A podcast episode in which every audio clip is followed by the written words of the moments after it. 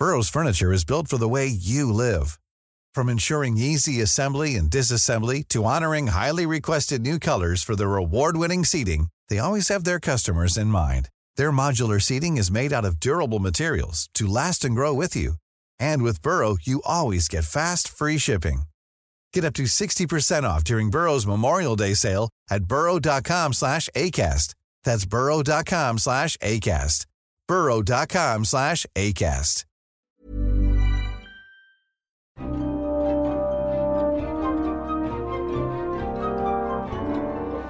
Bienvenidos al noveno podcast de La Langosta Literaria, un espacio para la literatura. Mi nombre es Fernanda Belmont, soy Community Manager en Me Gusta Leer México y hoy está en cabina conmigo Amanda Calderón, editora de la división infantil y juvenil en Penguin Random House. Bienvenida, Amanda.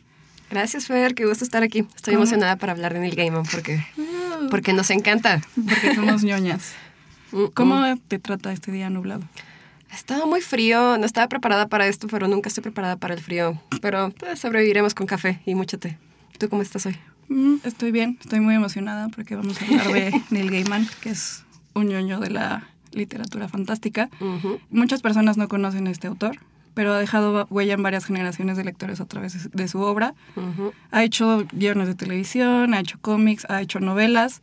Te quiero contar como un poco de su historia de vida, de su Adelante. biografía. Él empezó estudiando periodismo porque quería como pues aprender a escribir y estuvo colaborando con varias publicaciones como crítico y articulista y entrevistador, hasta que un día le tocó entrevistar a Alan Moore, que es una de las grandes figuras de los cómics, y él dice que en ese momento su vida cambió por completo, que le despertó su antigua afición por los cómics y empezó a plantearse la posibilidad de escribir, de escribir historias para este medio.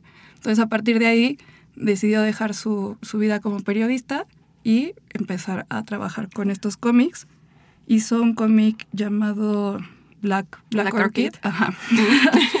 y a partir de ahí es que ya se puso a trabajar en, en historias como un poco más personales y fue cuando eh, entró al, totalmente al mundo de- del cómic con The Sadman.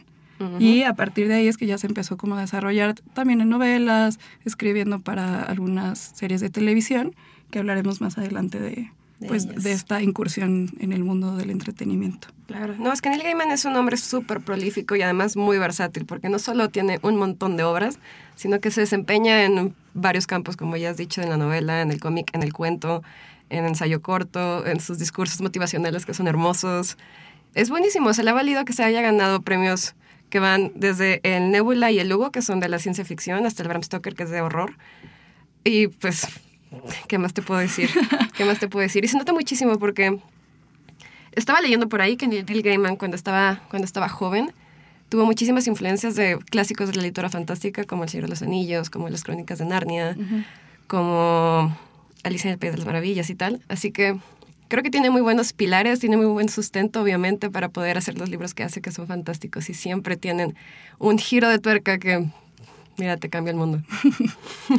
La novela con la que yo conocí a, Neil Gaiman fue con American Gods. Mm. O sea, me acuerdo perfectamente la escena. Estaba yo en un... Era cuando trabajaba en un medio de comunicación que no puedo mencionar por porque me van a cobrar. pero estaba comiendo con una compañera y entonces le dije, oye, quiero un libro para leer, pero no, quiero... Este, no quiero romántico, no quiero literatura como de ensayo, quiero una novela pues nada más que pueda disfrutar y que, Mm, Ligerito y disfrutable. Ajá, exactamente. Me dijo, ah, pues eh, American Gods. Y yo, ¿qué es eso? y me dice, es una novela de Neil Gaiman. Y yo, ¿quién es Neil Gaiman? ¿De qué me estás hablando? me estoy súper quemando, pero pues así fue la historia. Ah, Así empezamos todos. Y me dijo, ah, bueno, es un autor que escribe como novela fantástica. Y me dijo, pero esta es, está relacionada con cosas históricas. Porque yo soy historiadora, entonces me dijo como, "Eh, yo creo que te puede gustar por ahí, tiene mitología. Me explicó un poco, más o menos de qué iba. Dije, bueno, suena interesante. Literal, su sinopsis fue eh, dioses antiguos de, de Egipto o de tradiciones este, rusas Ujú. o nórdicas contra los nuevos dioses. Internet, los medios. Dije, ah, vaya, vaya, Suena interesante. suena muy interesante. Eh, lo compré, lo compré en inglés porque la portada estaba muy bonito Sí. y, y le- la empecé a leer y sí me, o sea, me voló la cabeza de una manera que muy pocos libros lo han hecho. Ujú. O sea, porque sí, la sinopsis es- se escucha muy sencilla, pero la manera en que él empieza a construir todos estos personajes que a lo mejor no son de, de, de visiones cosmológicas de culturas muy conocidas, cómo las va introduciendo en la al principio de la historia, Ujú. de verdad se me hizo muy innovador, se me hizo muy fantástico. O sea, cómo va desarrollando personajes que, que son deidades, pero las humaniza de una manera que sí es como, ¿qué onda con este hombre? Claro. Y, Y- cua- y perdón. No, adelante, adelante. Y cuando caes en cuenta quiénes son los personajes, porque yo sí me paraba y buscaba los nombres en Wikipedia y yo, claro, es el dios de la luna, o estos son, este es Odín, ese tipo de cosas. Y dije como, o sea, no solo me estoy divirtiendo, también estoy aprendiendo, lo cual es muy ñoño, pero creo que también esta novela es algo que no solo te estás divirtiendo, te está enseñando como otras culturas y cómo se está manejando pues los nuevos medios, el internet, etcétera. Sí, a mí me pasó al contrario tuyo, tal vez un poco de modo irónico pensando de qué va la novela, pero yo descubrí American Gods hasta que vi la serie, porque Mm. primero vi la serie, llegué como hasta capítulo 1 o 2, me detuve y dije, no, primero tengo que leer esta novela porque esta trama está excelente, este hombre es buenísimo y no puedo creer que esté primero viendo la serie que leyendo lo que ha escrito este Gaiman. Y sí está muy interesante, la verdad es que también me la aventé, creo que en dos semanas la terminé Sí. porque trabajo y no hay tanto tiempo libre. Pero dos semanitas. Y la verdad es que me ha gustado mucho cómo es esta confrontación de los dioses antiguos con los dioses nuevos, porque es una gran crítica a la, a la sociedad actual, ¿no? Que ahorita reverencia a Internet, reverencia a los medios, reverencia a un montón de cosas que tiene nada que ver con los ideales que representaban los dioses antiguos, ¿no? Sí, como estás diciendo Odín, como estás diciendo el dios de la luna que no recuerdo. Era, era, ah, eran tres diosas, que creo que era la... Cuando son las tres hermanas. Sí, que están en este cuarto. Yo no Eh, recuerdo. Un cuarto muy Sí, extraño. claro, Sí, ese mero. ellas. Pero no, y también, o sea, hablando un poquito de la adaptación que hizo, de, que hizo Amazon de esta novela, la verdad, yo estaba un poco sorprendida cuando vi los primeros capítulos porque no tenía absolutamente nada que ver con lo que yo imaginaba cuando le- leí la novela. O sea, me refiero de 3 y 4, ¿no? Cuando empecé a leer el libro Ujú. y lo empecé a contrastar contra lo que había sido la serie, estaba un poco sorprendida porque, pues no, nada que ver. Y la verdad es que tardé un poco en tomarle el gusto a la manera en la que estaban poniendo, por ejemplo, los dioses nuevos, ¿no? Sí, a mí también me dio como un choque. Yo que leí ¿Verdad? primero la novela, Ajá. pues obviamente cuando estás leyendo tú te imaginas cómo son ciertas cosas o cómo son ciertos personajes o- Ujú. o, o momentos.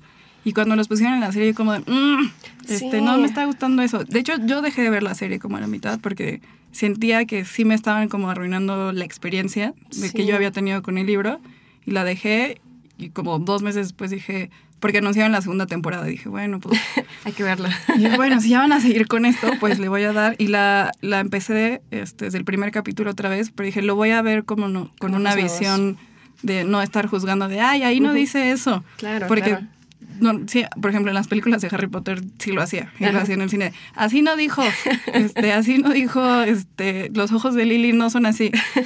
Pero con American Gods sí me di como la oportunidad de, bueno, una segunda Retomarlo. oportunidad de verlo. Y creo que sí es una muy buena adaptación. Es una gran serie. A mí al principio creo que lo que más me sacaba de, de mi centro era que el CGI me parecía excesivo Sí. y prescindible. Pero después pensé de que, bueno, lo que están tratando de ver con los dioses nuevos es justamente, pues, cómo se presentan ante nosotros, ¿no? Así que supongo que el CGI es una especie como de elemento extra que refuerza lo que representan los dioses nuevos. Y ahí dije, bueno, lo puedo aceptar de esta manera porque al principio sí me pareció un poco excesivo. Sí, es que como que tienes que conciliar la parte de tu imaginación con Claro, la es serie. siempre complicado cuando Pero creo que sí es como una muy... Sí es una adaptación bastante... Es una gran adaptación. Sí. O sea, ya al final cuando pude superar este, esta reticencia inicial, me la aventé como en dos días. Porque aparte es una gran historia. Y llevarla creo que a la televisión sí resulta muy complicado. Son demasiados personajes. Ujú. Pero también mucho de la novela es mucha introspección de, de Shadow, que es el Ujú. protagonista. Entonces, como trasladar eso a la pantalla creo que siempre es difícil. Es complicado. Y creo que sí lo, Lo hicieron lo bastante bien. han, lo han, sí, lo han hecho bastante bien. Si no lo han visto, está en Amazon. Si no tienen Amazon Prime, pídanle a alguien que les preste su... Pero no lo escucharon en este podcast. No. Amanda y yo hicimos eso. y sí, y también darle una oportunidad al libro. La verdad es que es un libro eh, vale la impresionante. la es una manera muy diferente de plantear como la, la ciencia ficción o la fantasía, cosas históricas. Entonces, y se van a divertir van a aprender. Sí, como dice Fer, aprendes un montón con este libro porque, pues, son muy fieles, son muy fieles las, las personificaciones que hacen Gaiman en la novela a la idea original de los dioses. Así Sí, que claro. aprenden un montón. Recomendado totalmente. Sí, totalmente, 100%. Pues, ¿qué te parece si volvemos un poquito a, a los orígenes y empezamos a hablar de el océano al final del camino? Wow. ¿Has leído El océano al final del camino? La verdad no. ¿Me puedes contar un poquito? Te puedo contar un poquito, pero muy poquito. bueno, El océano al final del camino fue un libro que cuando el momento de su salida fue nominado al British National Book Award. y, ha, y, ha, tenido muy buena recepción por la crítica. O sea, tanto que estaba leyendo que es en febrero de 2013, hace ya apenas seis años, se consideró y se aceptó hacer una película a partir de este libro con nada menos que Tom Hanks y el productor Gary Gottsman, que wow. yo no lo conocía, estuve investigando de él y es el hombre que hizo la película de Sully, que te conté hace poquito que la vi que me, me llegó directo al corazón. ¿Sully la del avión? Sully la ah, del avión sí. en, en el Hudson. Y fue la verdad es que me da mucha pena que no se haya hecho esta película porque creo que hubiera sido excelente. La trama va un poquito de un hombre que llega a un pueblo de su infancia uh -huh. para un funeral, ¿no? Y empieza a recordar un poco lo que estuvo viviendo ahí. Pasaron cosas extrañas. Se abrió una puerta sobrenatural. Okay. Bueno, Gaiman, Gaiman, clásico sí, Gaiman, claro. ¿no? Así que no les puedo decir tanto de esta novela porque sí que no la he leído así que no quiero contarles mentiras.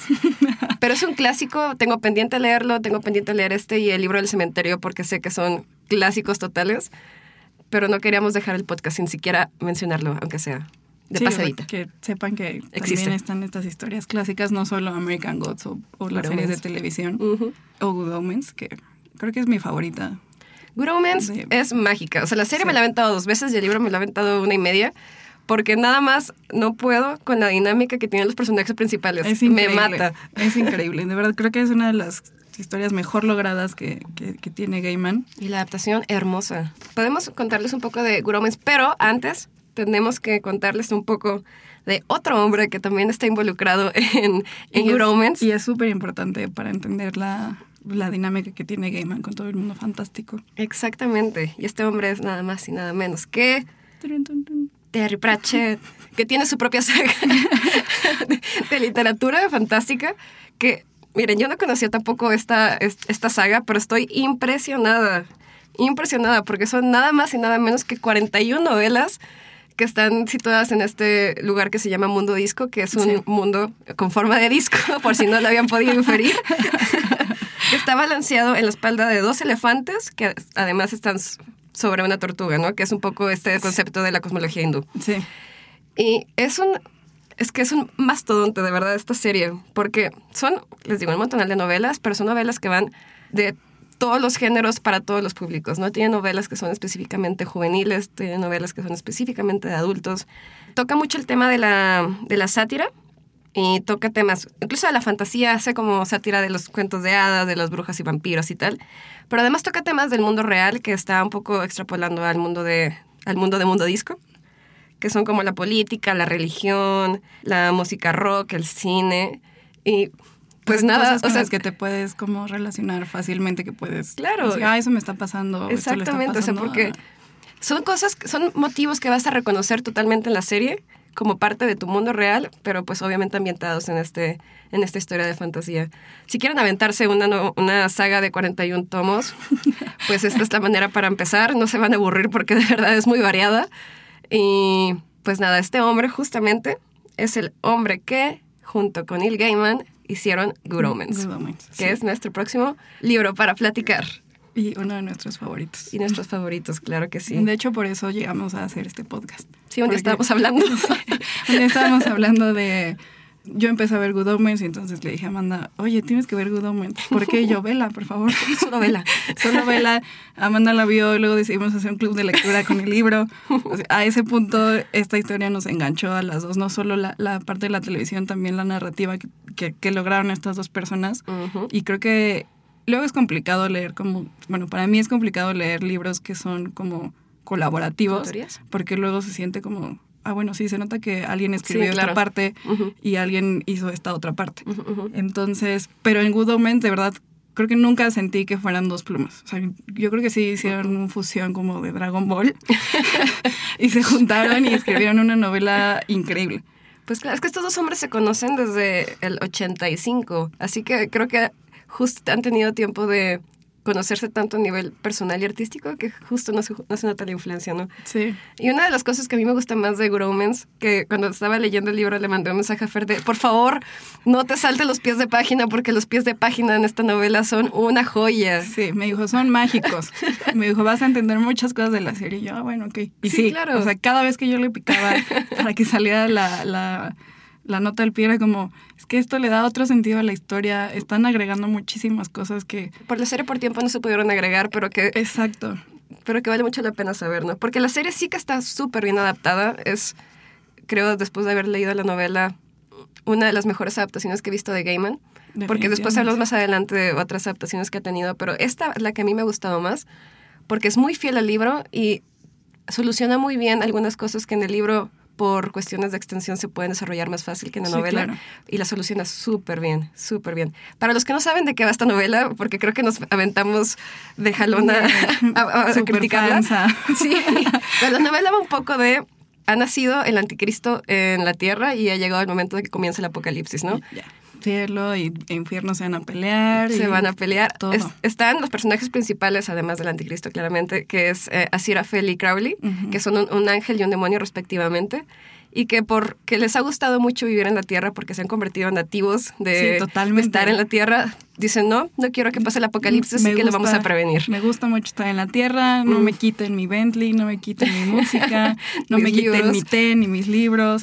Ajá. Porque, o sea, creo que también, o sea, para que entiendan más o menos cómo llegan hasta el anticristo, es, es un ángel y un demonio que han estado juntos desde, Desde el inicio de la desde. Adán y Eva. Entonces, en un principio te narran justamente toda esta historia, todos los momentos por los que han pasado juntos y ves como esta dinámica del bien y el mal, ¿no? Como a veces Crowley intentaba hacer algo malo, pero entonces Aziraphale hacía algo bueno y luego se juntaban y se iban a tomar en la antigua Roma.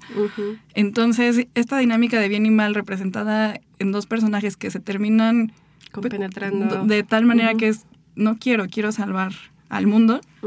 Entonces te muestra como también el lado humano que, que, pues que las personas malas como Crowley pueden tener o los intereses egoístas que los ángeles pueden tener porque él se quiere quedar con su tienda de libros. Claro, básicamente es que no hay nada que sea ni completamente negro ni completamente blanco. Exactamente. Eso va, va un poco la relación de los personajes, que para mí son los principales. Insisto que el anticristo también está ahí, es como el motor que mueve toda la trama, pero para mí los principales siempre serán Aziraphale y Crowley. Y aparte la dinámica que tienen los actores también, o sea, hablando en la serie, es como justo, es que así me los estoy imaginando, esa dinámica, esa compenetración que lograron es la misma que hay en el libro. Claro. Sí, y la verdad es que la serie a mí me pareció un poco que los episodios, los segmentos en los que sí estaban Crowley y Aziraphale eran los más fuertes, porque se notaban un poco planos los demás personajes, no sé qué opinas tú. O sea, por ejemplo, Agnes, el anticristo, pues que sí estaba bien, pero no le llegaba a la personificación que tenía en la novela. Sí, ¿Cómo la ves? eh, en- sí, la serie sí me costó un poco, o sea, porque, bueno, también la concepción que tenemos del anticristo es, sí, estoy Ujú. súper malo, Ujú. este, y quiero, este, pues hacer el mal y destruir el mundo.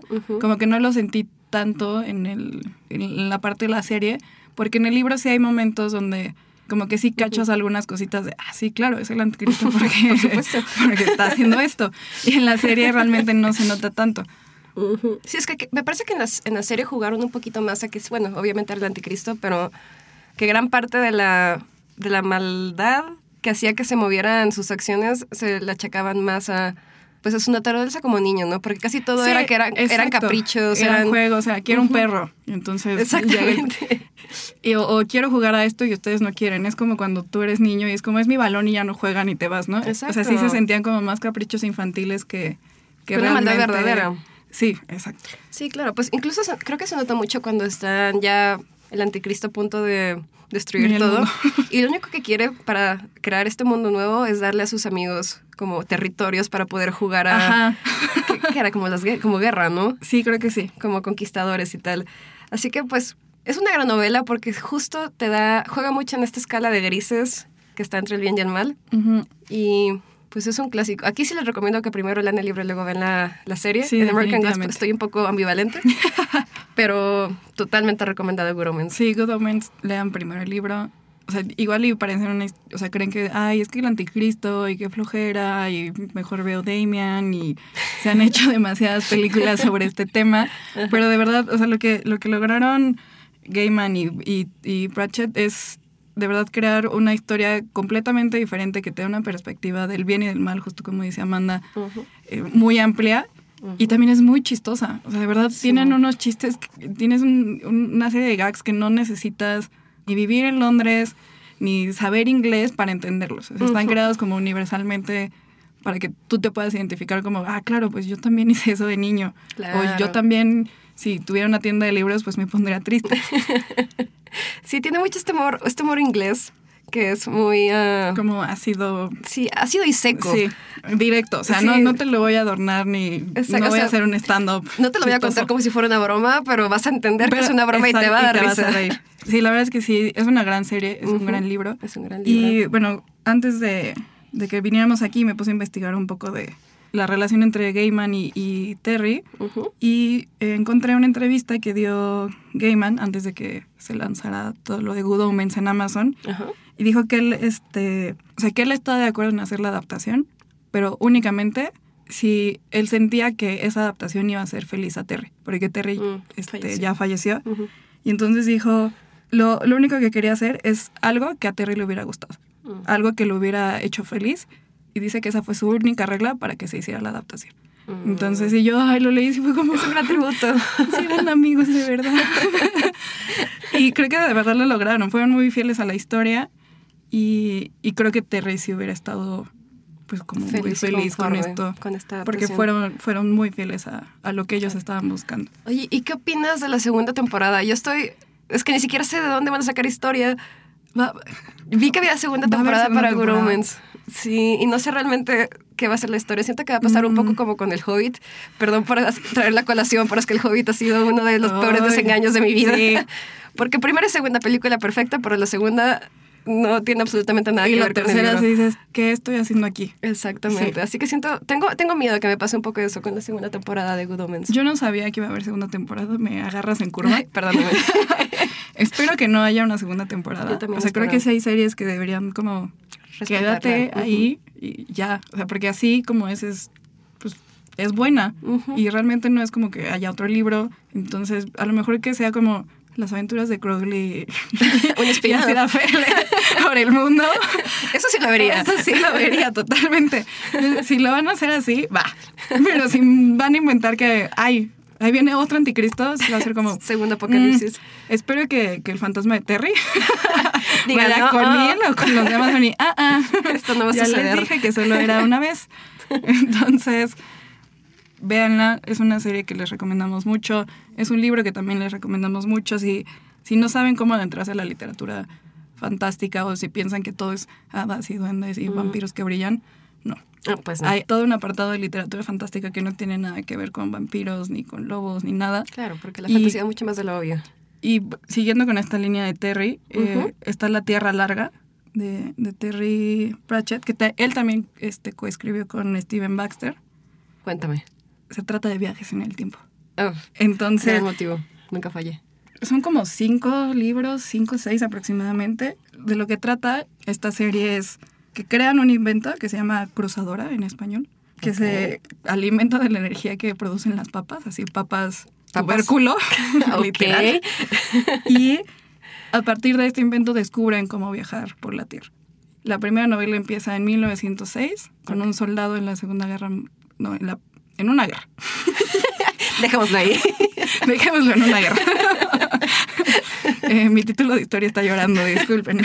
Todos tenemos lapsos. Y después brincas a 1980, donde descubren un aparato, donde hubo un incendio.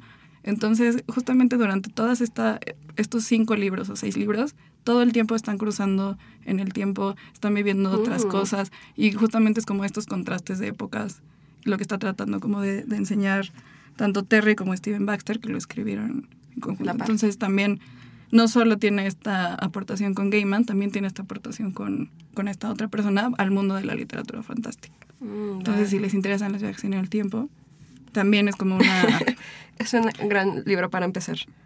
Estas mancuernas entre escritores de literatura fantástica son como un gran motivo, ¿no? Y hacen muchas odas a tal. Yo les cuento un poco cómo, cómo llegué a Neil Gaiman, porque creo que nos puede dar pie para nuestro siguiente tema. Yo lo empecé a leer porque, claro, que- o sea, lo conocía, sabía que era un gran escritor, sabía que sus libros eran fantásticos, Pero dije, bueno, estaba en una época en la que acababa de terminar de leer It y dije, bueno, no, no estoy todavía para aventarme un novelón. Así que voy a empezar tranquilo y empecé con Trigger Warnings, que es una antología de, de cuentos que, Ujú. que escribió Gaiman sobre diferentes temáticas, ¿no? Y uno de los que más me gustó de los que estaban en, ese, en esta antología era uno que trataba sobre Doctor Who. Que yo no he visto Doctor Who, todo el mundo me lo ha recriminado porque es una gran serie aparentemente. Yo he visto como tres capítulos saltados y es como, es que no lo entiendo. no sé qué está pasando. Sí, pero leí esto y dije, bueno, a mí me gusta mucho leer fanfictions. Me consta, sí. Pi- Piensen lo que piensen, la verdad es que lo digo con orgullo. Mandas a verme a las 5 de la mañana leyendo fanfiction. Y, lo- y llega el otro día, estoy súper cansada porque no voy a dejar de leer este fanfiction, que está Es que- increíble. Claro, es que yo me meto un fandom y me estoy en ese fandom hasta la muerte. Y así que este, este cuento de Doctor Who me gustó un montón porque es hermoso.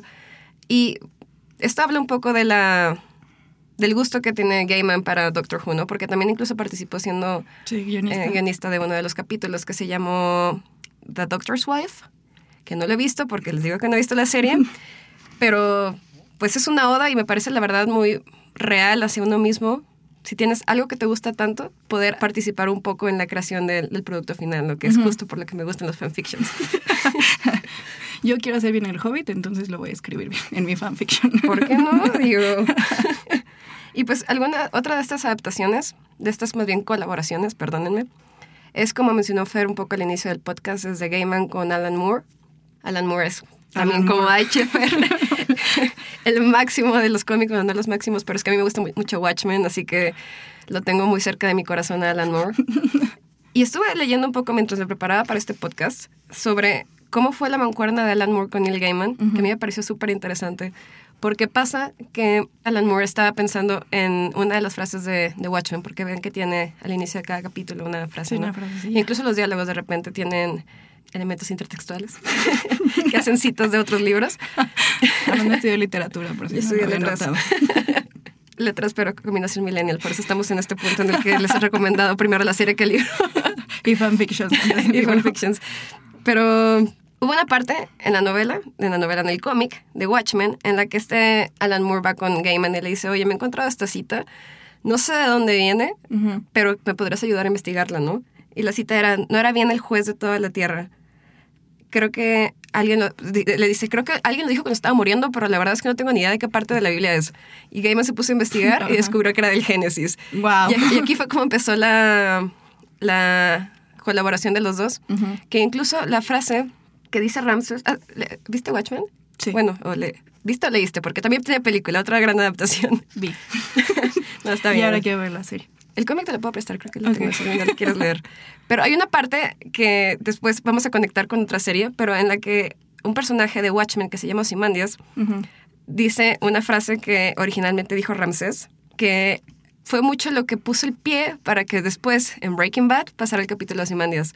Ah, claro. Así que Wow. a mí me gustan mucho estas adaptaciones, como estos juegos que se van moviendo de, de plano audiovisual al cómic, a la novela. referencias de en otra Exactamente. serie o en otro libro. Exactamente, y pues no por decir que sin Gaiman no hubiera sucedido Watchmen, porque por supuesto que no, porque Alan Moore es una, una organización, una institución por sí misma, pero sí me parece muy interesante toda la influencia que tuvo Gaiman en, en, en Watchmen, porque también le, le dio varias de las frases de inicios de capítulos, ¿no? Y otra actuación que tiene Gaiman, que se me ocurre por ahí porque la vi hace poquito, fue la de... La verdad, los voy, a, los voy a quedar un poco mal porque no sé muy bien cómo se tradujo esta novela. o sea, el título, pero la de How to Talk to Girls at Paris, que acaba de salir la adaptación en Netflix. Ah, claro. Que es una... Yo leí la novela gráfica porque también pasa mucho con la, con la obra de Gaiman, que eventualmente pasa del texto corrido a la novela gráfica Sí, porque visual. da mucho pie para eso.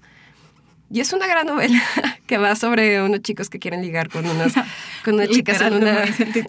Sí, como lo dice, en una fiesta. Amanda Sinopsis. Y lo que sucede son que estas chicas proceden de un, de un planeta diferente, ¿no? Ah, son que extraterrestres. Son extraterrestres. Wow. Es una gran película, también la pueden ver, está en Netflix, me parece. A mí una de mis adaptaciones favoritas de, de Gaiman, aunque a muchas personas no les gustó y tengo ahí como una historia con mi mamá con este título, es la de Coraline. No sé si la Excelente, viste, esa. Coraline. Creo que acaba de cumplir 10 años o algo. ¿En serio? Más o menos. La película, la adaptación de la película. Ah. Porque el personaje Gaiman lo empezó a trabajar en 1990 y él cuenta que Coraline, o sea, el nombre él tenía la intención de que la niña se llamara Caroline, pero en el momento que lo escribió como en la máquina de escribir, salió mal el typo. y dijo, ah, bueno, pues, ¿por qué no Coraline, no? Suena, bastante bien. Sí la han como, como relacionado mucho con Alice en el País de las Maravillas por todos estos elementos fantásticos, Mm, del otro lado, la visión del otro. Pero, o sea, creo que es una de las obras un poco más incomprendidas de, de Gaiman. Porque sí es muy complicada, es muy pesada, es muy oscura. Y, lo que- y la historia que tiene que ver con mi mamá es que cuando salió la película yo le dije, ay, oye, man, ¿quieres ir al cine? ¿Cuántos Sí. años tenías? Pues hace 10 años tenía 19. 18. Bueno, si fue hace 10 años, sí fue. Ajá. Sí tenía 10. Bueno, Estabas bebita. más o menos. Todavía estaba en la universidad. y le dije, oye, ¿quieres ir a ver esta película, Coraline? Me dijo, sí, ¿de qué se trata? Y yo no sé. Pero vamos. Le dije, pero es animada. Entonces, y le dije, ya. Seguro que es para niños. Y yo, pues es que son dibujos, entonces yo creo que va a estar padre, ¿no? Yo ahí no conocía nada de Gaiman. O sea, literal la, la quise ver porque me llamó la atención el, ¿El póster? ajá, el póster. O sea, porque me ha pasado mucho que veo la portada de un libro y lo compro. Y digo, ah, pues está bien, ¿no? Eso me pasó con Crepúsculo. Ya cuando lo leí dije, wow. Oh, vaya, Dije, esto "Guau, fue un error. no vuelvo a comprar un libro con una mano y una manzana. y ya entramos a la película, empezó. A mí, o sea, visualmente me, me, me gustó muchísimo. Dije como, wow, o sea, no es plastilina, pero tampoco es dibujo, pero tampoco es CGI. Porque esa novela fue con stop motion, ¿no? Sí, pero no se ve, o sea, no todo, por ejemplo, no se veía como las películas de Wes Anderson, que son Ah, también de no, stop no. motion. O sea, se veía como sí. completamente diferente. Toda la estética era diferente. Entonces ya vimos la película, y súper rara, y, y- pero yo así como, wow, o sea, es que está increíble. Pero tu mamá no salió preocupada de... Mi mamá salió súper preocupada. que traído porque- era vieja. y yo sí, es que está súper padre, porque pues sí está rara, pero pues, también tiene como ahí unos temas. Por ejemplo, a mí, Alice en el País de las Maravillas es de mis cuentos y mis películas favoritas. Y me acuerdo que cuando era niña, siempre la tenía que ver sola, porque mis primos es como, es que está bien rara tu película. Y yo, "Mm, no es cierto, está bien cool. Ese es el punto. O por ejemplo, también cuando salió la película de fantasía, a mí me encantaba ver fantasía. ¿La de Disney? No, la de Michael Ende, de Esa no la he Fantasia. visto. ¿No, la, no la has No, visto? Es hermosa. Ni siquiera sabía que existía. Existe. Y es una... Sale Falcón y todo, y Atreyu. Hay que verla. Y, o sea, es de mis películas también favoritas y también mis primos, ah, está bien fea tu película. Y yo, pero es que claro que no, está bien padre. Pero es que hay cosas raras y yo, ay, X. Pero la cosa rara es parte de... Y justamente pasó lo mismo con Coraline. Yo salí maravillada la historia, o sea, me pareció como, sí, evidentemente no es para niños, pero sí toca como temas fundamentales de la niñez, de cuando te estás buscando a ti mismo, cuando estás buscando la atención de tus padres, cómo enfrentas los cambios. Y mi mamá lo que me dijo, está bien rara tu película. Clásico. ¿Qué onda con esos ojos de botones? Este, está súper rara, me dio mucho miedo. Creo que casi me dice, te voy a llevar al psicólogo porque te gustó esto Para que puedas lidiar Y- con esta película. cada vez, o sea, hay momentos que mi mamá se acuerda que fuimos a ver esa película, no sé por qué. Así podemos estar en la cena de Navidad y, ah, claro, como cuando Fer me llevó a ver esa película bien rara de los botones en los ojos. Yo, mamá, ya pasaron 10 años. Pero creo que sí es una, una de las historias menos comprendidas de, de Gaiman porque sí es rara. Si no han leído esta historia, es Coraline es una niña que se cambia de casa con sus papás, llegan a un pueblo, eh, el piso de al lado, el departamento de al lado, la casa de al lado está vacía. Ujú. Coraline encuentra una puerta pues, que lleva a otro mundo. Ella abre la puerta, cruza y se ve que es, una, es su casa, pero, al- Diferente. pero vista en un espejo, por ejemplo. Y ahí descubre que hay una persona igual que su mamá, que su papá, que su gato, que sus vecinos, pero tiene, en vez de ojos, tiene botones. Entonces Coraline lo que hace es estar todo el tiempo cruzando este mundo porque en el mundo real, pues sus papás no le hacen tanto caso porque está con la mudanza, ella se siente sola, no tiene amigos, eh, no le preparan la comida que quiere, no tiene los juguetes que quiere. Y en el otro lado sí tiene todo eso. Entonces como que Coraline empieza a cruzar más a ese lado porque le están dando justo lo que no, no, no le da el mundo real. Entonces llega un punto en que la mamá de los botones le dice, para que te puedas quedar aquí te tengo que sacar los ojos y coserte unos botones. Muy apto para niños. Sí, súper Muy apta. Y entonces Coraline le dice, órale, va, ok. me rifo. Tu comida está muy bien. La pruebo. Pero justo en ese inter de cuando ya va a ser como este paso, Coraline se topa con el fantasma de tres niños. O sea, sí, no es nada para niños. Nada, nada, nada. Y los niños le dicen que ellos sí aceptaron la oferta de, de esta señora, pero que en un momento se aburrió y los votó y los dejó morirse. Entonces ahí Coraline dice, ah, pues creo que ya no, ¿eh? y entonces ya empieza aquí como ya el, como el clímax de, de toda la historia, que es Coraline este, enfrenta a esta señora porque la señora se secuestra a sus papás. Entonces ahí es un, ella le pone un reto. Entonces esta serie de retos es es como Coraline tratando de mostrar que tiene ya la madurez para aceptar como la realidad en la que vive, rescata a sus papás, libera a los, a los fantasmas de los niños. Entonces es como un paso de madurez para ella. Eso es un poco una novela coming of age con muchos elementos Ajá, coming of fantásticos age, y eh, fantásticos de terror, botones en los ojos. Porque esa es la realidad de la vida. Exacto. Me parece correcto. Pero creo que sí eso interpretado como, ay, oye, ¿por qué le sacan los ojos? Pero sí realmente va más allá y creo que Gaiman lo que trata de hacer con esta novela es justo apelar a esto de coming of age, pero de una manera fantástica. Mm. No todas las novelas coming of age tienen que ser de, ay, fui a la escuela y me encontré con, fui a una, a una obra de teatro y entonces ya encontré mi verdadero camino, tipo high, high school musical. Ya encontré lo que debo de hacer. Ajá. Sino, pues lo, lo trata con elementos fantásticos. Bueno, al menos esa es la lectura que yo le di. No, no, y es un gran simbolismo, porque ahora que me pongo a pensarlo, este intercambio de que le ofrece la mamá con botones para poder quedarse en el mundo, de sacarse los ojos y ponerse los botones en vez, pues tal vez es un poco esta negación a crecer, ¿no? Sí. O sea, si aceptas los botones, estás aceptando que te vas a quedar en este mundo en la que tú vas a tener todo lo que quieres, que son también un poco tus deseos infantiles, pero pues Coraline no lo acepta, así que significa que ha aceptado ya su paso de la Sí, niñez su a realidad. la adultez. O sea, si lo ves más bien como esa lectura de, que sí es de crecimiento y estos elementos como personales que tiene, no es solo una novela de terror y de botones en los ojos. No, es mucho más que Eso de verdad a mí, eso a mí es lo que me dejó y creo que se puede leer de esta manera, no solo esta historia de, de, de Neil Gaiman, sino varias de sus historias. O sea, tiene también elementos en Good Omens y American Gods tienen que ver con cosas de cómo te aceptas y cómo aceptas la realidad en la que, en la que estás viviendo. El que te ha tocado vivir. Exacto. No, claro. No, Gaiman tiene muchísimo simbolismo en sus novelas, porque sí puedes dar la lectura plana de, mira, pasó esto, si le quieran poner botones, qué trágico y qué horrible. Sí. Pero siempre tiene un nivel más profundo, que es justamente lo que estamos un poco discutiendo aquí, que, que creo que es lo que realmente hace que los lectores conecten con Gaiman. Porque tiene un séquito de seguidores súper leal, porque Súper, es un gran hombre. No lo sé, yo, yo lo, lo amo locamente. He pasado tardes enteras viendo videos de él. Así que ha llegado el momento de hablar de una de las grandes series de Gaiman, que es De las más conocidas. de las más conocidas, que es The Sandman. Ah, Es una gran. Es una gran serie que también está muy ya fusionada con la cultura pop de México, Sí, muchísimo. pero un poco la historia del origen de Sandman. Ya lo ha contado un poco Fer, le hemos tocado un poco de, de refilón, pero el personaje de The Sandman nació justo de este cómic que hizo Gaiman, de Black Orchid. Y es, bueno, The Sandman es, como lo dice un poco su nombre, es este personaje que, que también se conoce como, como Morfeo, como El dios del sueño. el dios del sueño. O sea, Sandman es este personaje que cuando llega el momento de dormir llega y te avienta arena en los ojos. Y Y obviamente cierras los ojos y te quedas dormido. Necesito una bolsita de eso, por favor. Sandman.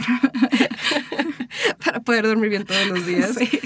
Pero bueno, esta serie nació en, oh, bueno, no nació, pero vio la luz, vio la luz del mundo impreso en 1989 y tiene bastantes capítulos, ¿no? Tiene también varios spin-off, tiene bastantes como historias paralelas y se terminó convirtiendo en una de las series que le dieron más fama a, a Gaiman, ¿no? En este punto de, de su trayectoria literaria, porque American Gods y Good Omens pasó mucho después, ¿no?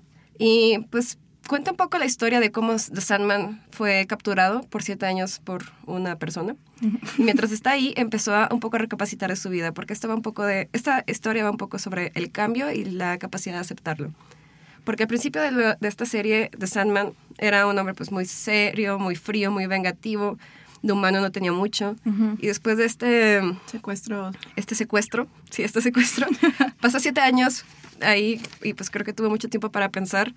Y ya para el final de la historia, cuando va transcurriendo toda su, su búsqueda por sus reliquias, porque le roban su saco de arena, un rubí y un yugo, ya se empieza a humanizar un poquito, ¿no? Y es un poco justo que tienes que aceptar y cambiar con, con lo que está pasando a tu alrededor.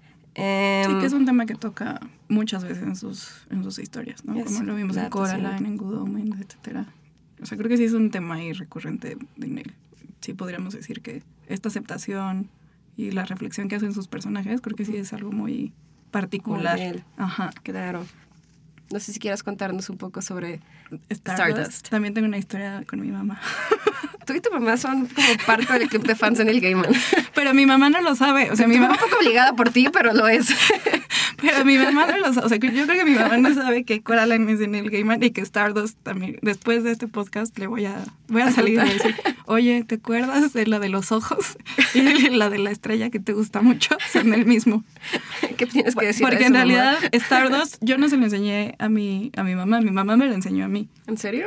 ¿Cómo llegó a él tu mamá? Mi mamá era maestra antes de ser libre. Antes de vivir la vida. antes de vivir la vida. E- Ella era maestra en una primaria. Entonces, pues ya tenía su grupo y así. Y normalmente una vez al mes los llevaba a la sala de proyección a que vieran una película. ¿Qué noventas? Súper 90. Muy 90. Eh, o sea, iba al blockbuster a escoger la película. Oh.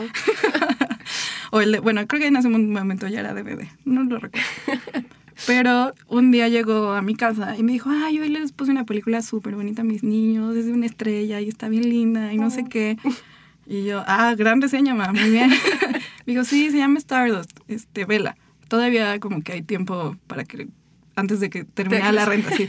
Porque creo que era verde, el, el- porque ya ves que era por colores Blockbuster, creo que este era verde que te dan dos semanas, Ah. algo así. Ok. no tengo tantos recuerdos de Blockbuster, pero sí te creo. Me acuerdo que era rojo, verde. Y amarillo, ¿no? No, azul, que ya era como ¿Azul? favoritos, que esas, ah, Ah. te quédatela tres meses. algo así. Quédatela para siempre. Sí. Entonces eh, la vi y dije, bueno, pues, pues le voy a hacer caso a mi mamá, ¿no? Es, es mamá, ella sabe, pues, qué onda. No, y aparte, sí, Y sí, es- conoce a su público. Justo después que ya empecé a, como, pues, vi la película y dije, sí, está muy bonita, este, qué padre historia, pues sí, es fantástica, amor, romance, qué bonito. Y luego cuando ya me empecé a acercar a Neil Gaiman y vi que esta historia era de él, sí fue como un choque completamente... Claro, pues la contraposición O sea, fue entre como- Coraline y Stardust. o sea, porque para este punto, en el punto que yo ya sabía de Stardust, que era de él, ya había visto Coraline, este, ya había leído American Gods. Entonces sí fue como, es, es como una, es completamente lo opuesto a, lo que estoy acostumbrada de, de Neil Gaiman, ¿no? Es, es una historia como más fantástica, más parecida creo que a Tolkien o, o yo creo que Alice en el País de las Maravillas. No es tan oscura, no es tan oscura, no hay estos personajes tan malévolos, sí hay una bruja, Ujú. pero creo que es una, es, es una historia como de, de, de fantasía un poco más clásica, como apegándose más a los cánones de, pues, el héroe, la que está buscando algo, pero que luego en el camino se encuentra con algo que cambia totalmente su destino. Ujú. Porque la historia trata de... eh, es un pueblito, que se llama el pueblo de la muralla o The Town of Wall. Y hay, justamente hay una muralla que lo rodea, porque del otro lado hay otro pueblito, pero ese, en ese pueblito viven criaturas fantásticas. Hadas, Ok. por eso te digo que es como un poco más dulce, por así decirlo, es menos oscuro. Entonces un día eh, los del pueblo ven, eh, pasa una estrella fugaz, pero ven cómo cae en el pueblo este fantástico. Ok. Entonces un chico dice, bueno, le dice a, a la chica que quiere conquistar, oye, este, si te traigo la estrella fugaz que se cayó, ¿te casas conmigo? Y él dice, ah, órale, sí, va. No va a Ve. Adelante. no vas a encontrar la estrella, entonces bueno. Entonces él va, se mete al pueblo y les dice, oye, soy mitad dada, ¿puedo pasar? Ah, sí, pásate. ¿Pero era mitad dada o solo estaba mintiendo? No, estaba mintiendo. Pero él quería conseguir la estrella fugaz para poder casarse con, con La esta chica. chica. Entonces ya entra al pueblo, pero cuando encuentra la estrella fugaz, se da cuenta que no es un objeto, es una persona. Es una chica, que es una estrella. Ok. Por eso digo que es como más sweet, dulce Sí, sí, sí. romántico. Porque, light. porque definitivamente Co- Coraline y American Gods no tienen nada de romántico. No. Entonces, pues la encuentra y empiezan como la travesía de regreso hacia el pueblo. Pero obviamente se encuentra con conflictos, una bruja que la quiere matar porque se quiere comer su corazón para que ella y sus hermanas brujas vivan para siempre. Eso es lo más oscuro que tiene realmente Stardust. Ok. Y ya, como se va desarrollando la historia, pues ellos se van enamorando, pero ella escribe, oye, pues es que yo soy una estrella, pues está medio enamorando. difícil. ¿Y la chica del inicio? La tienes que leer. o ve la película. ¿Qué le pasó? No te Con la chica la que le dijo, si ve por la estrella y me caso Sí. contigo, no sé, no te puedo contar. Es un, es un super spoiler. Está bien, voy a buscarla en Pero internet. Aquí como también como de otra manera sigue apelando como a los- estos mismos temas de autoconocimiento. O sea, él va con una finalidad de que es tratar de conquistar a alguien más, pero en realidad en el camino de regreso se va conociendo, eh, se enfrenta a como a diferentes retos que le, que le demuestran realmente qué es lo que quiere en la vida, que, que el hecho de que ella le haya dicho como, oye, pues es que ve por, por la estrella y me caso contigo, significa que realmente no quiere estar con él. Entonces también es, es como un coming of age fantástico y menos oscuro que Coraline. También ver esta parte de, de Neil Gaiman que, que no es oscura, que también puede ser como más apegado a la tradición fantástica. Mm, mm.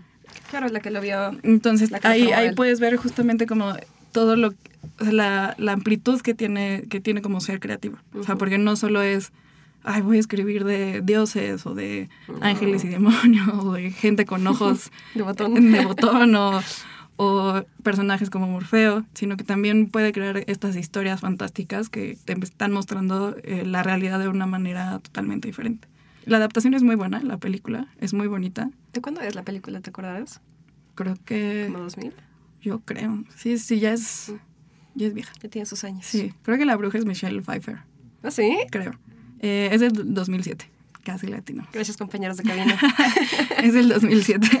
Justo, justo un poco sobre los mensajes, las moralejas, las enseñanzas que te deja Gaiman en cualquiera de sus, voy a decir obra porque si digo novela, pues estoy pasándome de largo la novela gráfica y los cuentos, ¿no?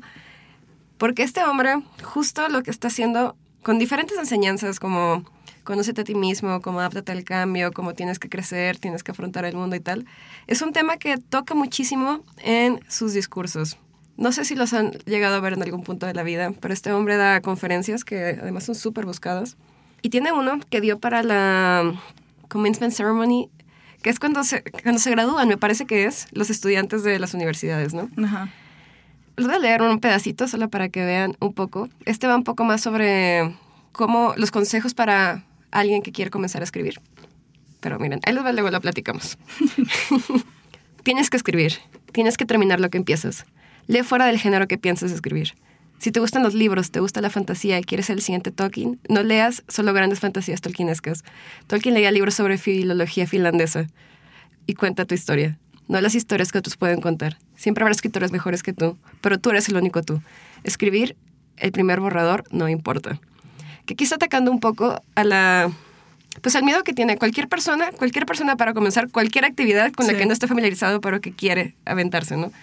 Y la verdad es que a mí me gustan muchísimo sus discursos. Este no es el que les comentaba sobre la graduación. Ese está, lo pueden buscar en YouTube. La verdad es que cuando yo estoy sintiéndome miserable por la vida, porque a veces ser adulto es complicado, escucho esta historia, esta historia, este discurso, perdón, y me anima totalmente, porque siento que Gaiman, por los videos que he visto, porque obviamente no he tenido el gusto de conocerlo, es una persona muy centrada, No muy vengo a comer a mi cercana. casa, entonces. Ya sé, te van a ser presentado a mis papás. Pero es una persona muy centrada, que conoce muchísimo los problemas y los conflictos que tiene cualquier persona para poder hacer lo que, lo que quiera hacer, ¿no? Como esta, este tira y afloja entre lo que el mundo te está pidiendo que seas porque te va a dar dinero, porque te va a dar éxito y lo que tú realmente quieres hacer porque es lo que verdaderamente te hace feliz. Sí, claro. Y creo que, bueno, justamente esta frase que leíste ahorita no solo es para los escritores, ¿no? Creo que Para todo, cualquier cualquier, cosa. cosa. Bueno, a lo mejor si yo quiero ser la mejor malabarista de un circo, pues entonces aplica lo mismo, ¿no? Siempre tienes que, o sea, uno, aventarte a hacer las cosas y dos, aprender de otras situaciones que te pueden apoyar. Claro. Y la verdad es que yo soy muy fan, muy fan de su cuenta de Twitter. Ajá, sí, yo también. me hace reír muchísimo y siempre, y, y se nota que es como una persona muy centrada y muy aterrizada, que siempre tiene como un consejo que darle a las personas. es como tu papá, Ajá. tu papá electrónico, te va a dar consejos. Tu papá que escribe literatura fantástica y te da consejos. Y es súper famoso. Entonces, sí, o sea, justamente todo esto que tiene a través de sus libros también se refleja como en las cosas personales. Entonces ahí ves realmente como por completo a la persona. No es solo Ujú. Neil Gaiman el autor, es Neil Ujú. Gaiman persona y te doy consejos y te apoyo. Entonces creo que eso es como una de las cosas que hace que sea uno de mis autores favoritos en realidad. además de que ha creado personajes, Que creo que sí son entrañables. Sí, claro. ¿Tienes un personaje favorito de él? Un personaje favorito de él. Yo creo. No, es que lo, lo voy a seguir manteniendo. Mis personajes favoritos son la dupla de Crowley y Aziraphale. Porque me encanta su dinámica, así que los quiero poner en el mismo paquete. ¿Cuál es el tuyo, Fer? ¿Tu personaje favorito? Mi personaje favorito yo creo que sería... eh, yo creo que Shadow Moon. Shadow Moon es un gran personaje. De, De- de- de American de Gods. American Gods, sí. O sea, porque se me hace... O sea, como desde el principio está como, está como triste y así, como poco a poco va como saliendo de, de eso y empieza a conocerse a sí mismo. Y la verdad es que sí, creo que es uno de mis personajes favoritos, el con el que más me puedo identificar. O sea, no porque yo sea una persona triste, pero... ¿O por su novia zombie? Sí, claro, es que tengo un novio zombie, no les había contado esa parte tampoco. Pero creo que sí es mi favorito y es con el que más me he identificado de toda, de toda esta fantasía que, que, ha, que ha creado Gaiman. Mm. Y bueno, pues ya por último, para cerrar este noveno podcast de la langosta literaria, Amanda, mm, dime dos razones por las que recomendarías leer a Gaiman.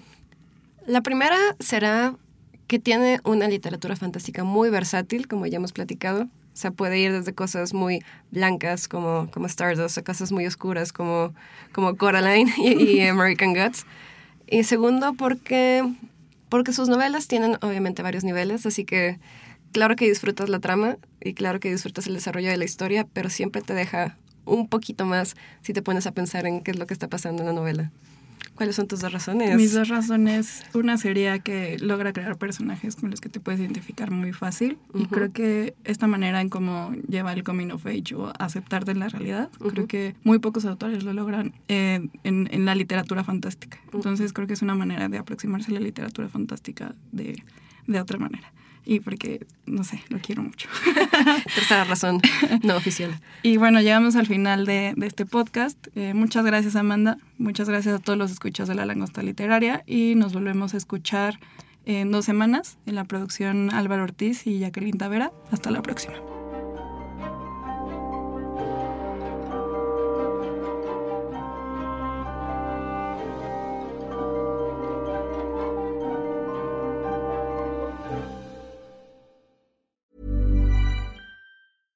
Hey, it's Paige DeSorbo from Giggly Squad. High quality fashion without the price tag. Say hello to Quince. I'm snagging high-end essentials like cozy cashmere sweaters, sleek leather jackets, fine jewelry, and so much more. With Quince being 50 to 80% less than similar brands. And they partner with factories that prioritize safe, ethical, and responsible manufacturing. I love that. Luxury quality within reach. Go to quince.com slash style to get free shipping and 365 day returns on your next order.